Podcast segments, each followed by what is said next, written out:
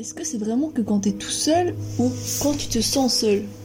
Parce que tu peux être avec des gens mais te sentir seul. Du coup, je pense que la solitude, ça doit être vraiment quelque chose de personnel. Parce que, tu vois, tu peux être avec plein d'amis, voir des gens avec plein d'amis, tu peux dire qu'ils sont avec plein de gens et que bah ils sont pas forcément seuls. Mais ça se trouve dans leur vie, ils ils se sentent seuls, genre pas compris ou je sais pas. Du coup, je pense que ça varie en fonction de personne, quoi. Ah bah l'ennui c'est bénéfique, c'est sûr, puisque ça permet de. C'est généralement c'est les moments où je me sens plus seule, où je, ré- je réfléchis le plus, où j'ai, où t'as le plus d'idées, où t'es plus créatif. Euh, du coup, euh, dans ce sens-là, c'est bénéfique quand même. Hein. L'ennui, l'ennui, ça permet de réfléchir beaucoup.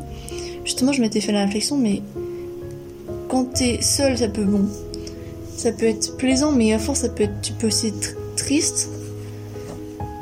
Et euh, du coup, ça, la tristesse, c'est quand même aussi un. Je trouve que ça fait vachement sortir la, créavi- la créativité. Tu réfléchis beaucoup, ouais.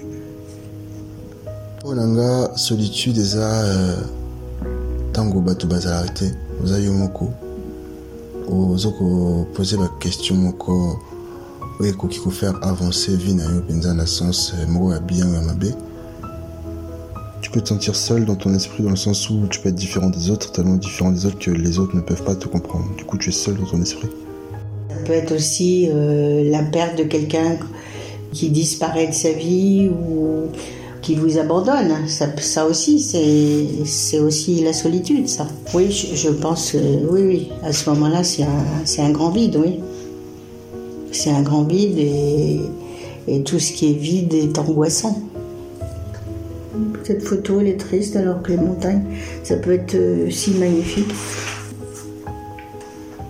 Peut-être que le monsieur qui est au milieu, là, sur sa barque, il- est tout seul. La solitude, c'est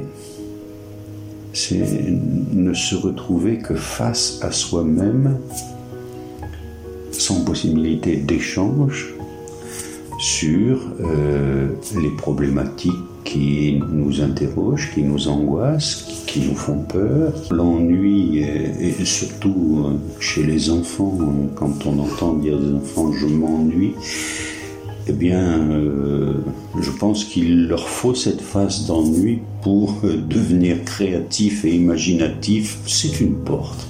C'est une porte qu'on peut ou non pousser.